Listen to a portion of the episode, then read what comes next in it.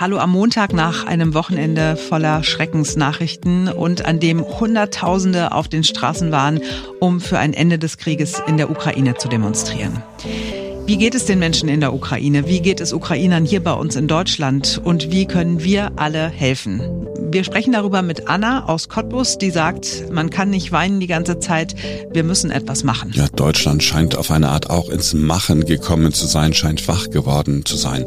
Innerhalb von Stunden hat sich alles geändert. Die Zeitenwende in der deutschen Außenpolitik ist jetzt zuerst ein Thema bei uns. Und natürlich gucken wir auf den aktuellen Stand. Ich bin Marc Schubert. Und ich bin Simone Panteleit. Jetzt beginnt ein neuer Tag.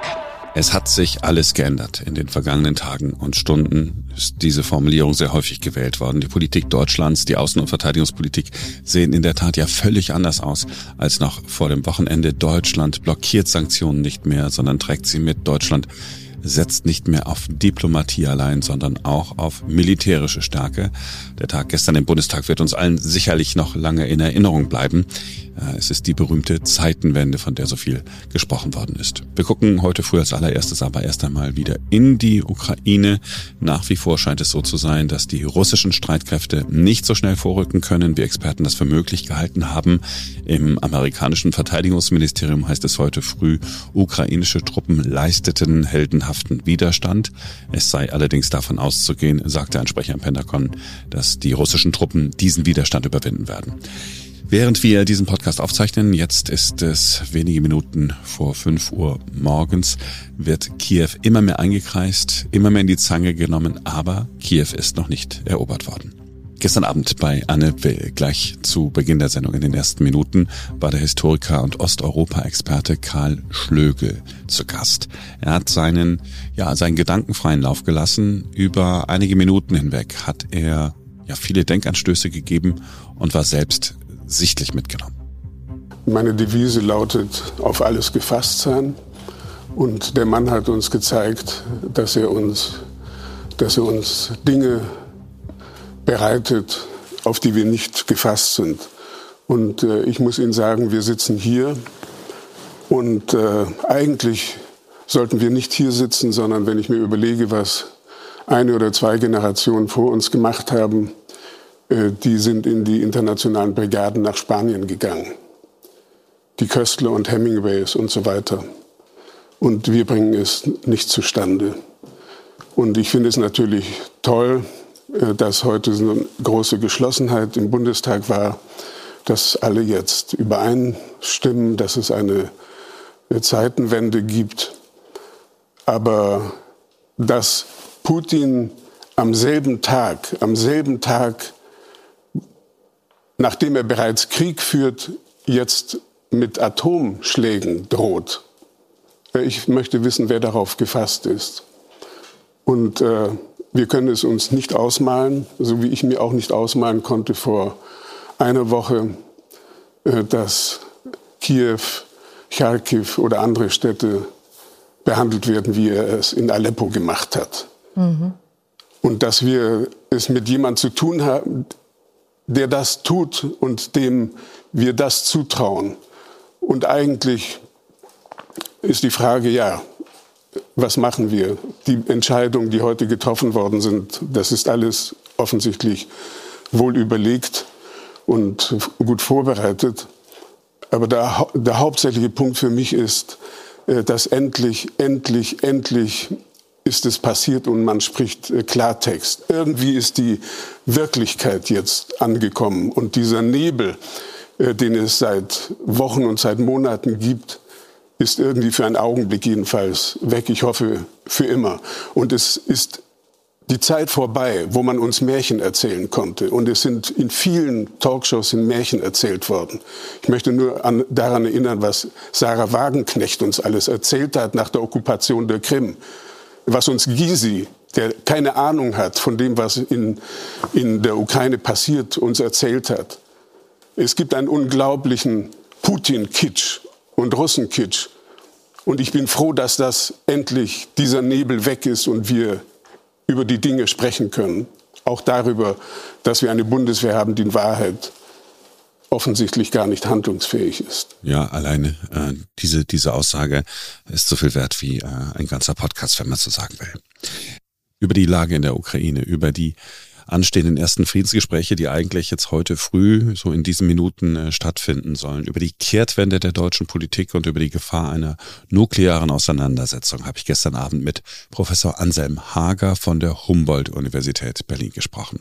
Hallo, Herr Professor Hager. Guten Abend, hallo. Ich war überrascht, dass äh, wir nicht äh, miteinander sprechen an diesem Sonntagabend und wir darüber sprechen müssen, dass äh, die Russen sozusagen alles das erreicht haben, was sie erreichen wollten, Kiew eingenommen und so weiter. Offensichtlich ist es nicht passiert.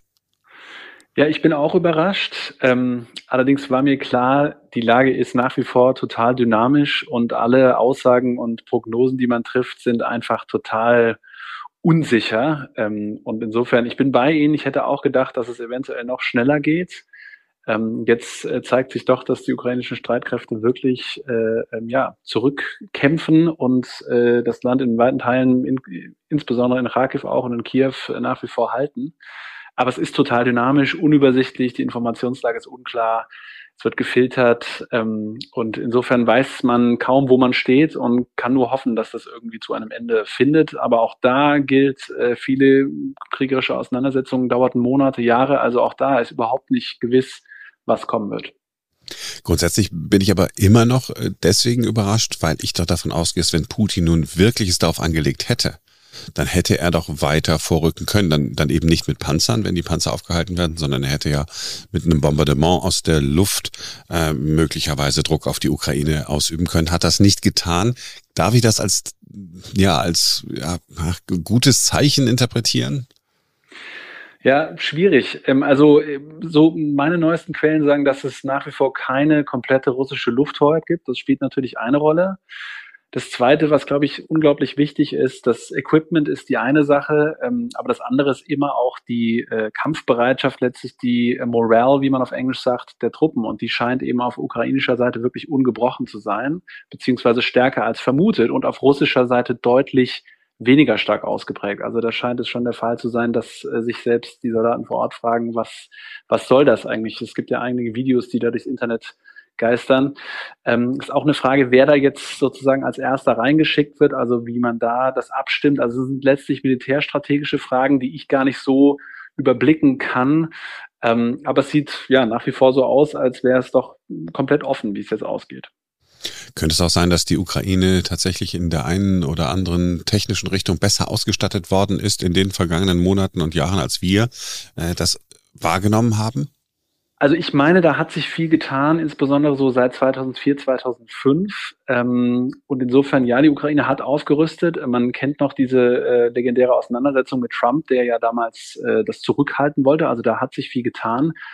Die russische Armee ist aber auch nicht komplett irgendwie auf dem Stand der 80er Jahre. Also das ist auch eine, eine Armee, die äh, nachgerüstet hat, aber sicher nicht auf dem Stand ist, wie man jetzt im Vergleich mit irgendwie westlichen Kräften. Ähm, also da gab es auf jeden Fall ein Aufrüsten. Ähm, ob das jetzt kriegsentscheidend ist, kann ich nicht überblicken. Also äh, mir scheinen andere Faktoren da wichtig, wie gesagt, äh, Kampfbereitschaft, äh, natürlich auch, dass der Westen jetzt äh, da die Reihen zu schließen scheint, langsam, muss man ja sagen, immer noch nicht vollständig viel zu spät, aber ähm, das spielt auch eine Rolle. Ähm, und insofern muss man schauen, wie sich das jetzt weiterentwickelt. Also das, sind ja, das ist wirklich so dynamisch, da können jede Minute neue Informationen kommen. Äh, jetzt gerade kam ja äh, über den Ticker sozusagen, dass äh, Putin auch die Nuklearstreitkräfte aktiviert mhm. hat. Das heißt zunächst mal nichts. Das ist, äh, wir in den internationalen Beziehungen interpretieren sowas immer eher als eine Drohung, als dass das sich jetzt konkret irgendwie vor Ort materialisieren würde. Aber man sieht einfach, wie äh, ja, wie volatil da die Lage ist. Ja, zu dieser äh, Bedrohung kommen wir gleich nochmal ich, Motto unseres Gesprächs ist tatsächlich Überraschung. Ich, ich war auch überrascht, dass am Anfang es ja doch so aussah, als sei der Westen, Sie haben es gerade schon angedeutet, ein bisschen zurückhaltend, vor allen Dingen auch die Bundesregierung zurückhaltend. Und innerhalb weniger Stunden hat sich alles geändert. Waffenlieferungen äh, in die Ukraine, überhaupt kein Problem mehr. Wirklich harte Sanktionen, also auch äh, SWIFT mit einschließen, überhaupt kein Problem mehr. Woher kommt dieser Sinneswandel auf einmal? Haben die USA Druck gemacht? Wer hat Druck gemacht oder ist es ein Erkenntnisgewinn? Ja, das ist wirklich, also eine der außergewöhnlichsten Wendungen jetzt der, der letzten Tage ist wirklich diese 180-Grad-Wende. Äh, man kann es nicht anders wenden. Das ist ein absoluter Zeitenwechsel, das hat äh, der Bundeskanzler auch gesagt. Ähm, das ist wirklich eine komplette Revolution in der Außenpolitik. weg von, man liefert keine äh, Waffen in äh, Konfliktregionen hinzu, man lässt es zu. Bei SWIFT gab es eine Umpositionierung, also schon äh, beeindruckend. Ähm, was dazu geführt hat, äh, ich kann nur äh, Vermutungen anstellen. Also ich meine, es gab einen relativ klaren Push innerhalb der deutschen Öffentlichkeit. Ich weiß jetzt gar nicht unbedingt in der Bevölkerung, ich kenne jetzt die Umfragen dazu nicht, allerdings in der deutschen Öffentlichkeit sagen wir mal, in der medialen Elite gab es doch eine klare Stoßrichtung und sowas hat natürlich auch einen Grund. Denken Sie heute die großen Proteste in Berlin auch hier, sowas macht was mit einer äh, äh mit einer Regierung, ähm, bilaterale Kanäle, Kommunikations, ne, also E-Mails schreiben etc. pp. Also irgendwann baut sich da Druck auf und natürlich haben auch die Partner Druck aufgebaut und eben nur den Kopf geschüttelt, ähm, wie das sein kann. Ähm, aber es gibt eben in Deutschland diese stark pazifistische Tradition. Es gibt, äh, ja, ein Teil unseres Landes war äh, Teil, ne, also zumindest sozialistisch lange. Insofern erklärt sich auch dieses unglaubliche Hin- und Hergerissen sein. Aber vor diesem Hintergrund, und das wissen wir, ist das jetzt wirklich eine Zeitenwende. Allerdings bin ich nach wie vor ein bisschen skeptisch. Ich würde gerne wirklich sehen, also das heißt, ich würde es nicht gerne sehen, aber ich, ich möchte es mhm. noch sehen oder glaube es erst, wenn es sich wirklich materialisiert. Also insbesondere, wenn man denke an zwei Prozent äh, Ausgaben für Militär, das ist ja doch ein absoluter Epochenwechsel. Der erhöhte Druck des Westens hat ja ganz offensichtlich dazu geführt, das haben Sie vorhin schon angesprochen, dass Putin sich in Moskau hingesetzt hat. Es gab wieder so eine merkwürdige Situation. Er saß da wieder an seinem Tisch, äh, seine Generäle vor ihm haben ein bisschen kleinlaut da gesessen und er hat, äh, auch wenn er das Wort offensichtlich im russischen Original äh, Atomstreitkraft oder Atom nicht in den Mund genommen hat, hat aber klar gemacht, hier mein nukleares Arsenal, ich setzt das schon mal in Bereitschaft. Das ist ja eine Reaktion auf die neue Einigkeit des Westens.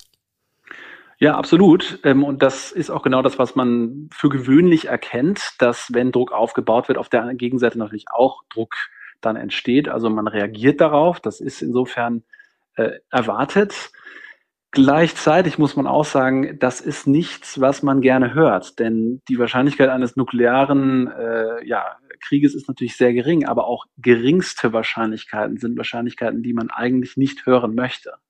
Und das macht das natürlich brisant. Also ähm, wenn man jetzt so ein bisschen in die Zukunft denkt, wie kann sich so ein Konflikt weiterentwickeln, das ist ähm, nicht leicht, da in Anführungszeichen die Kuh vom Eis zu holen. Denn der Ukraine-Konflikt ist das eine, aber der größere Konflikt ist eben der zwischen Russland und NATO. Und äh, da tun eben alle gut daran, diesen Konflikt möglichst niedrig oder irgendwie wieder runterkochen zu lassen. Und das ist aber eben die Quadratur des Kreises, die man jetzt irgendwie hinbekommen muss. Und wenn man ein Gegenüber hat, das man nicht wirklich einschätzen kann, ja, macht es das nicht leichter.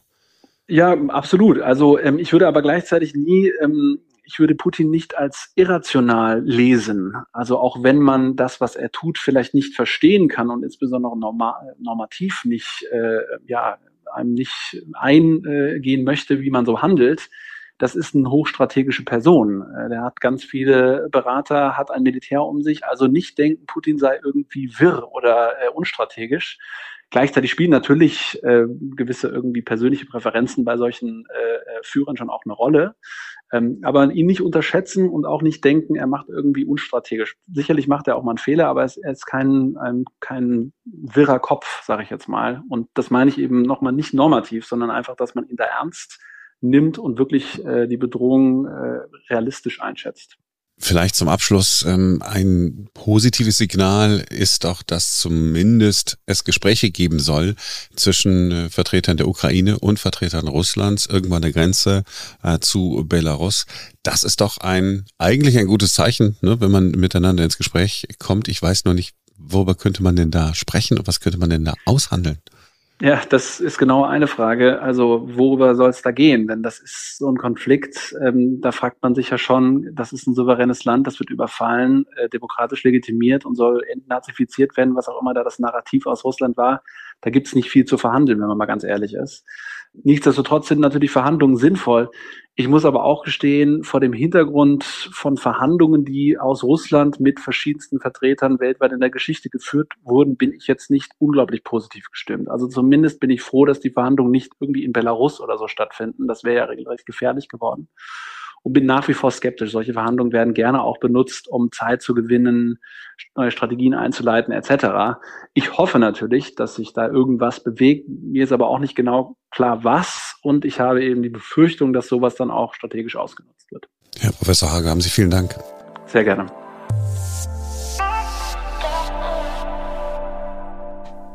Wir sprechen jetzt mit Anna. Sie ist Ukrainerin und lebt in Cottbus. Am Freitag hat sie uns erzählt, dass die eine Hälfte ihrer Familie in Kiew geblieben ist, weil sie aus gesundheitlichen Gründen nicht fliehen kann. Und die andere Hälfte hatte sich auf den Weg gemacht und war zum Zeitpunkt des Interviews schon seit elf Stunden unterwegs. Und jetzt möchten wir natürlich gerne wissen, wie ist denn der aktuelle Stand der Dinge? Hallo Anna. Hallo, schönen guten Tag. Anna, die wichtigste Frage zuerst. Wie geht's Ihrer Familie in der Ukraine? Was haben Sie gehört? Und wie geht's Ihren Verwandten auf der Flucht? Es geht äh, dem ganzen Land Ukraine, dem ganzen Staat Ukraine sehr schlecht. Deswegen, äh, es geht uns allen schlecht. Äh, meine Familie ist in einer, wie sagt man, relative äh, Sicherheit. Sie sind am Leben, mhm. aber sie sind nicht sicher. Mhm. Sie sind äh, glücksweise am Leben. Äh, meine Mutter ist in Kiew und Kiew ist bombardiert. immer wieder zivile Gebäude sind zerstört. Äh, man gebärt Säuglinge, also Babys im Keller. Es gibt keine Pampas, keine humanitäre Hilfe, keine Ärzte. Die Menschen übernachten in äh, Antibombenkeller und äh, U-Bahn-Stationen. Mhm. Und das ist sehr schlimm, dass äh, Putin auch äh, fremde Völker wie Tschetschenen und Belarusen äh, Armeen äh, schickt. Sie haben gar nichts zu tun mit der Ukraine. Äh, dann äh, mein Bruder konnte die Grenze mit Polen erreichen und leider da sind äh, Schlangen, also Menschenmenge, hm. Menschen, mhm. Frauen mit Kindern und sie können die Grenze nicht schnell überqueren. Sie stehen 30 Stunden in der Kälte mit Babys und mit kleinen Kindern, mit älteren Damen. Mhm. Das äh, ist sehr, sehr schrecklich. Ich konnte diese Nächte nicht schlafen. Ich habe Menschen durch die Grenze begleitet, telefonisch. Mhm. Und wir haben auch Volontäre gefunden in Deutschland, in Cottbus, die dahin gefahren sind und von polnischer Seite einige geflüchtete Frauen abholen konnten. Also mein Bruder ging zu dieser Grenze per Anhalter ähm, 30 Stunden und dann wartete noch äh, 10 ungefähr und äh, er wurde nicht durchgelassen. Mhm. Äh, seine Frau ist mit ihm geblieben, weil sie ihren Mann nicht alleine lässt. Mhm. Genau, sie haben keine Kinder. Und die Frauen, die da an der Grenze stehen, sie sind in großer Not. Es gibt keine Hilfe. Die äh, Zollpolizisten machen alles, was sie können, aber sie sind auch überfordert. Die polnische Seite hilft gut und wir brauchen einen grünen Korridor, dass die Frauen einfach in Ruhe in Bussen diese Grenze überqueren und fahren nach Europa und bleiben einige Tage da, damit sie übernachten, ausschlafen, weil alle befinden sich schon in einer Schockstarre und können nicht mehr reden da, in der Kälte, in der Nacht zu stehen, in Menschenmenge, zu Fuß mit sehr dünnen Schuhen. Mhm die sind wahrscheinlich auch alle furchtbar traumatisiert, oder? Also wenn man von jetzt auf ähm, gleich. Äh das ist ein Krieg. Äh, Trauma kommt erst nach ein paar Tagen oder Monate. Äh, Menschen sind in einer Schockstarre. Sie atmen nur und wissen nicht mehr, sie können nicht mehr gut reden und denken, sie möchten nur sich retten. Und wenn sie gerettet sind, sie freuen sich nicht mehr, weil sie schon quasi innerlich ein bisschen gestorben sind. Hm. Also weiter. In der Ukraine gibt es schreckliche, schreckliche Ereignisse. Also ähm, Kiew ist bombardiert und ein Erdöl, äh, Erdölaufbewahrungsbetrieb äh, ist bombardiert durch Ru äh, Russlands Armee und das brennt. Das ist eine technogene chemische Katastrophe, weil diese Luft mit brennendem Erdöl geht überall. Äh, die Brücken sind zerstört, man kann die Menschen nicht mehr gut evakuieren, man muss irgendwie rumfahren, ganz äh, Land Ukraine, damit man Menschen irgendwo hinbringt. Äh, äh, russische Armee macht äh, Beschuss der Zivil Zivilbevölkerung in Kherson, einfach schießt gegen Dörfer und gegen Notfallärzte, Notaufnahmeärzte, hat einen Notfallgerätefahrer erschossen und äh, fällt also Mediziner sehr stark verletzt. Sie organisieren Hilfe von Cottbus aus, das haben Sie schon Nein, gesagt. Nein, nicht ich. Ich möchte keine Medaille, dass okay. ich etwas organisiere. Ich kann einfach nicht schlafen und ich mache mein Bestes. Okay. Äh, einfach, was ich kann. Äh, vielleicht ist das nicht super strukturiert, aber ich antworte jedem und suche nach Hilfe. In Cottbus gibt es Volontäre, das sind private Menschen, also die einfach Eigeninitiative Helfer sind und die Caritas Cottbus Anastasia Pastuschenko äh, koordiniert die ganze Hilfe. Man kann sich an sie wenden. Straße der Jugend 23, äh, Anastasia Pastuschenko. Mhm. Und ähm, Genau, wie kann man jetzt helfen? Man soll jetzt nicht humanitär so äh, als erstes helfen, sondern man soll den Krieg stoppen. Mhm. Bitte an Herrn Scholz, an den Kanzler von Deutschland, Himmel über die Ukraine schließen, No-Flight-Zone, bitte, damit die Möglichkeit weg ist, russische, Russlands und äh, Belar Belarus Raketen stoppen, damit sie die ukrainischen Städte und Menschen nicht zerstören vor Ort. Dann brauchen, braucht die Ukraine Verteidigungswaffen, also nicht Angriffswaffen, sondern Verteidigungswaffen, Antipanzerwaffe, Antiraketenwaffe, Antiluftwaffe, Antiluftraketenwaffe. Und äh, wie Herr Klitschko schon aufgerufen hat, wir brauchen Hilfe jetzt, weil später wird zu spät. Mhm. Genau. Was sagen Sie dazu, dass Wladimir Putin die Atomstreitkräfte in Alarmbereitschaft versetzt hat? da, äh, wir haben mit äh, diesem äh, monströsen, äh, verrückten Machthaben Menschen zu tun. Und das ist sein Gesicht. Und man darf nicht Angst vor ihm haben, weil wenn man aufgibt, dann wird man unter seiner Führung äh, ganz Europa verlieren und nicht nur Menschenrechte, sondern auch eigene Wille und eigene, äh, einfach alles. Mhm. Glauben Sie, das, das, ist nur eine Drohgebärde von ihm oder glauben Sie, der ist so verrückt, da, dass er das auch äh, tatsächlich nutzen würde? Ich bin kein Militär, äh, ja, Analytiker. Äh, ich kann das nicht äh, prophezeien. Äh, ich äh, hoffe, dass er das nicht macht. Ähm, und das sollen schon die Politiker mit dem klären. Äh, einfache Menschen können das nicht, äh, auch wir sind keine Psychologen. Mhm. Und er hat bestimmt solche auch eigene Interessen, wie man ihn beeinflussen kann. Mhm. Also wenn man jetzt SWIFT äh, abschaltet, dann äh, hat äh, Russland kein Geld, auch diese äh, Taste zu drücken. Mhm. Wie geht's Ihnen, wenn Sie die Bilder von den Friedensdemonstrationen sehen, wo ja Hunderttausende Menschen auf die Straße gegangen sind, um für Frieden in der Ukraine zu demonstrieren?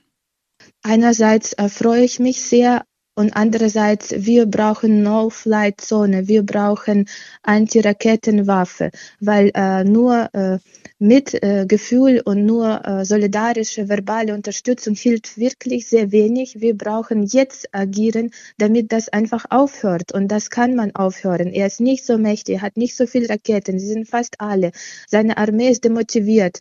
Man kann das aufhören lassen. Das ist möglich. Also die Ukrainer sind stark. Sie können das selber erledigen, nur sie brauchen womit äh, diese Mittel. Mhm. Das ist möglich. Das ist, äh, bei uns gibt es wirklich, wirklich sehr tapfere, mutige Menschen, die wissen, dass sie eigene Erde verteidigen. Mhm.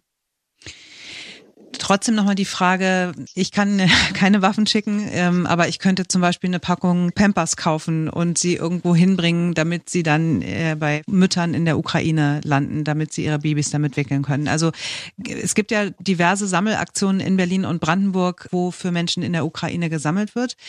Was brauchen die Menschen am ehesten?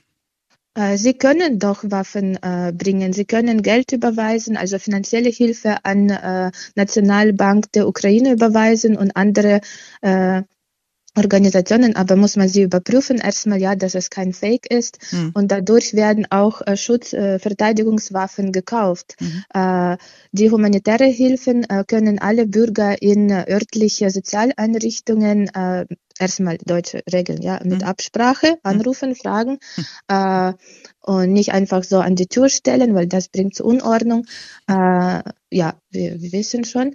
Und äh, genau, man soll äh, einfach ein bisschen googeln. In jeder Stadt gibt es schon Initiativen. Man braucht auch medizinische äh, Mittel, äh, verschiedene Bandagen, Desinfektionsmittel, spezie spezielle Pulver für Blutstoppen, also mit Effekt, Blutstoppeffekt äh, und man braucht äh, ja Essen und Kleidung gewiss, aber Essen, was nicht sich verderben kann, mhm. ja, mhm. also Konserven. Mhm. Anna, liege ich richtig, wenn ich sage, es geht Ihnen heute schon deutlich besser, als wir das erste Mal gesprochen haben und Sie haben jetzt so eine zu so einer inneren Stärke zurückgefunden und sagen jetzt erst recht und äh, wir werden es Putin zeigen und wir sind stark, wir sind ein starkes Volk.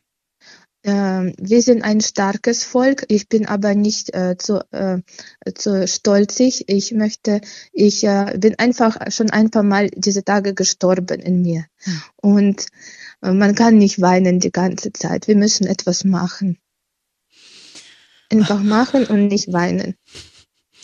Das lasse ich jetzt einfach so stehen, Anna. Ich danke Ihnen ganz herzlich für das Gespräch Dankeschön. und äh, wir bleiben einfach in Kontakt. Wenn wir irgendwas tun können, wenn Sie irgendwelche Updates für uns haben, lassen Sie uns gerne sprechen und ähm, ja, ich freue mich, wenn wir in Kontakt bleiben. Dankeschön, Anna. Danke. Bis Tschüss. dann. Tschüss. Dann. So, das war's für diesen 28. Februar 2022. Wir hoffen, ihr seid morgen wieder mit dabei, denn dann ist wieder ein neuer Tag. Bis dahin, passt auf euch auf.